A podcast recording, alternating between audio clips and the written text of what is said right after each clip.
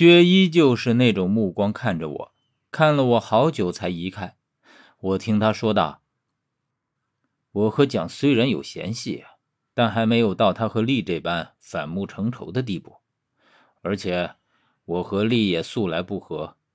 刚刚之所以不现身，一来是你自己能对付，二来则是我还不想见到丽。他们之间的关系果真是错综复杂。只是从薛的这句话里，我似乎听出了什么。”而且细细的咀嚼下来，让我觉得薛似乎也并不像我想象的那般，完全就是个冰坨子。人心是最复杂的东西，我一直都相信没有感情的人是不存在的，薛自然也不例外。虽然他不会在脸上表达出来，但是心里总会藏着些的，尽管他可能自己也不知道。言归正传。起码我了解了那个怪人叫厉，薛、蒋、厉，都是好奇怪的名字。如果说最初听到薛的名字，我觉得很特别的话，那么接二连三听到相似的名字，就已经变得耐人寻味了。从薛的只字片语之中，我只知道他和蒋是搭档，所以我猜测，无论是他还是蒋和厉也好。也许都隶属于一个组织，就像我和小峰他们都隶属于明老一样。可会是谁拥有这么庞大的力量，就显得很不可思议了。因为薛他们无论是从身手和技能上来说，都是数一数二的。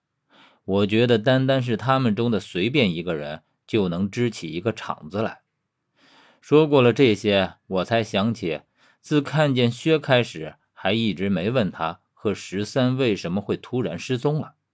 这里除了墓室，就只有格子关下面的深渊了。既然他们都不在墓室里，兴许就是到深渊里面去了。薛说，并不是他故意要扔下我一个人，而是事发突然，他不得不先走一步。于是他和我说了当时的详细经过。原来我们进入到墓室当中之后。薛已经察觉到了这个墓室的不对劲，但是在没有弄清楚真相之前，他什么也没说。而那时候，我被墙上的壁画吸引，已经走到了墓室的深处。他本来想提醒我小心一些的，但是却注意到了十三的反常。他说：“十三自始至终都站在墓室门口，却不再踏进墓室里来半步。”于是他看出了端倪，就一直盯着他。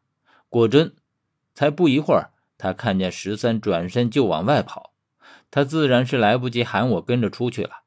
薛说，他感觉在追十三的时候，似乎十三前面还有一个人，可是谁，他并没有看真切。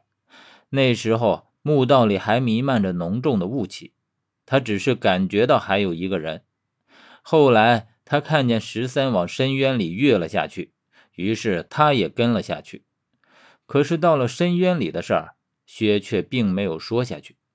我听到要紧处，于是追问：“那后来怎么样了？你们真去到了深渊的下面？”薛只回答我说：“深渊下面另有空间，而且是通往玄鸟墓里的唯一出路。只是他们下去之后遇见了什么，发生了什么，十三去了哪里，薛却只字不提。他只说。”等我下去看看就知道了。我当真想不出有什么是不能说出来的，但既然薛这样说，就一定有他的道理。我细细回味着他说的话，却也找出了几个疑点。